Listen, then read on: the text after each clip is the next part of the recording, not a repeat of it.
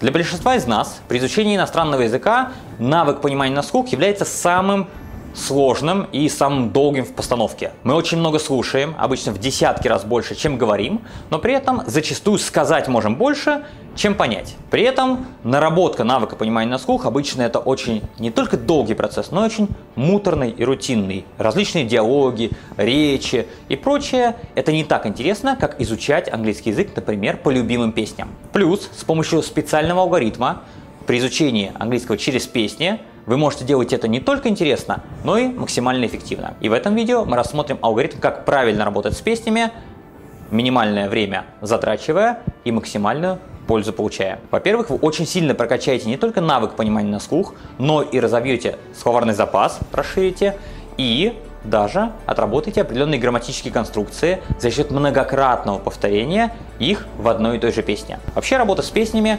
хороша тем, что вы многократно можете прослушивать и прорабатывать песню, и она не надоедает, как, например, диалог или речь, или любое другое аудио. Как раз за счет того, что она интересная, прикольная, и в ней есть еще и музыка. У нас есть несколько задач, с которыми мы справляемся во время работы с песней. Первое, что на начальном этапе изучения языка крайне сложно для многих, это распознавание слов. Если вам предоставить текст песни, вы поймете намного больше, чем поймете, прослушав эту песню. Почему? У нас не сформирован навык понимания на слух, именно распознавания слов. Это первый навык. Второе – это расширение словарного запаса, потому что пока мы не будем понимать все слова, мы не сможем понимать смысл от того, о чем поют. Ну и, наконец, смысловое понимание, то есть, когда нам известны все слова, только тогда наш мозг работает в направлении разбора смысла того, о чем поют. Не зная слов, наш мозг просто к этой задаче не приступает, судорожно пытаясь найти заменители значений тех слов, которые он просто не знает. Алгоритм, который направлен на постепенное решение всех этих трех задач, выглядит следующим образом. Вам понадобится текст песни на английском языке, художественный перевод ее на русский язык и, собственно, само звучание этой песни. Как мы будем работать? Первое. Рассмотрим, как тренировать распознавание на слух.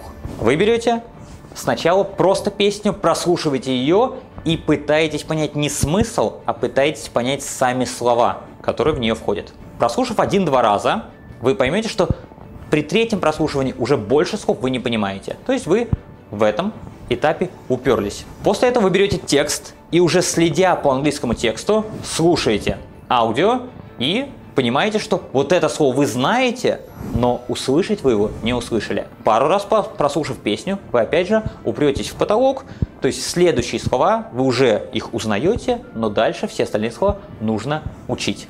И дальше вы их учите следующим образом. Выделяете маркером или текстовыделителем слова, которые вы не знаете по значению. Переводите их, и тут очень важный момент.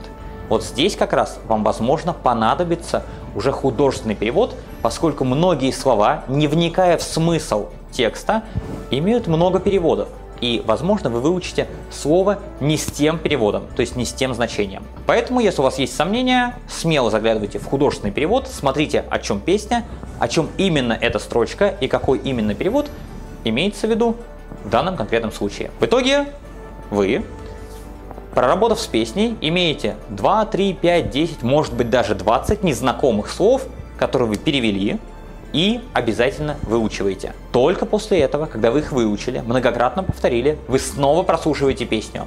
В данном случае либо следя по тексту, либо уже не следя. И когда вы доходите до того, что вы понимаете все слова, но смысл пока вы полностью не понимаете, после этого вы можете взять художественный перевод, прочитав его несколько раз, сравнив его с английским оригиналом, поняв, о чем же говорится в каждой фразе.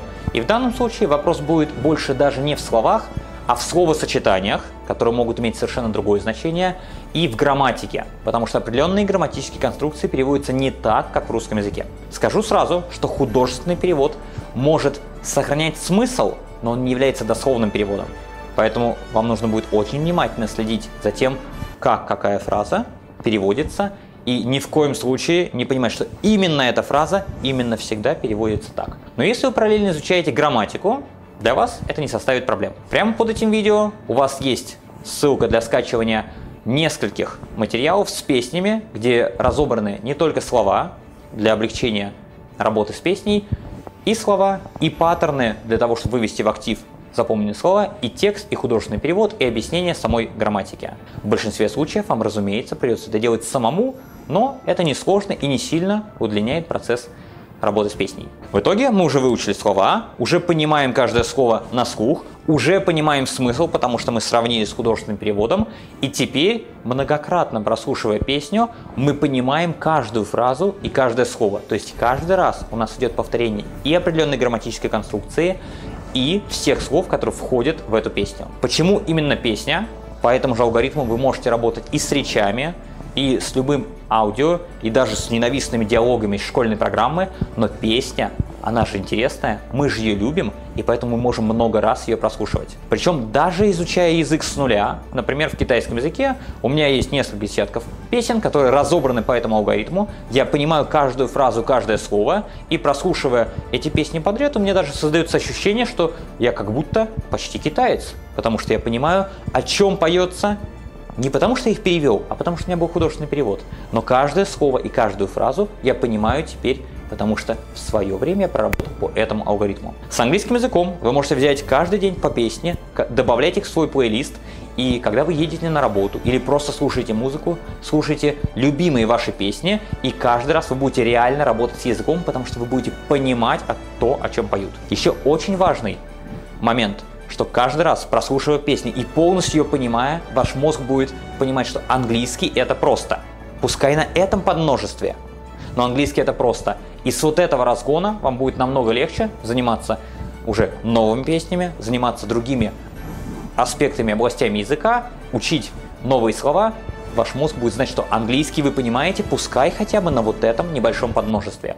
И когда вам очень сильно лень заниматься языком, вы можете просто включить эти песни и с огромным удовольствием и повторять, изучать язык дальше.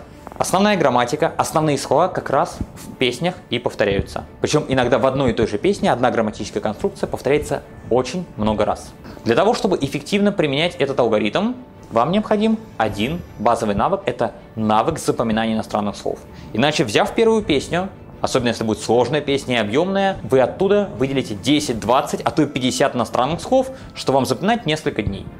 Поэтому необходимо научиться правильно запоминать иностранные слова, и мы предлагаем вам научиться это с помощью мнемотехнических приемов, специального алгоритма, который дает возможность запоминать 100 и более иностранных слов в час. И тогда вы сможете за один день проработать не одну, а 3, 5 или даже 10 песен и на следующий день слушать их уже с абсолютным пониманием. Для того, чтобы использовать данный алгоритм, вам необходимо, конечно, уметь запоминать иностранные слова, но еще и важно иметь словарь, важно иметь тексты песен и важно уметь с ними работать.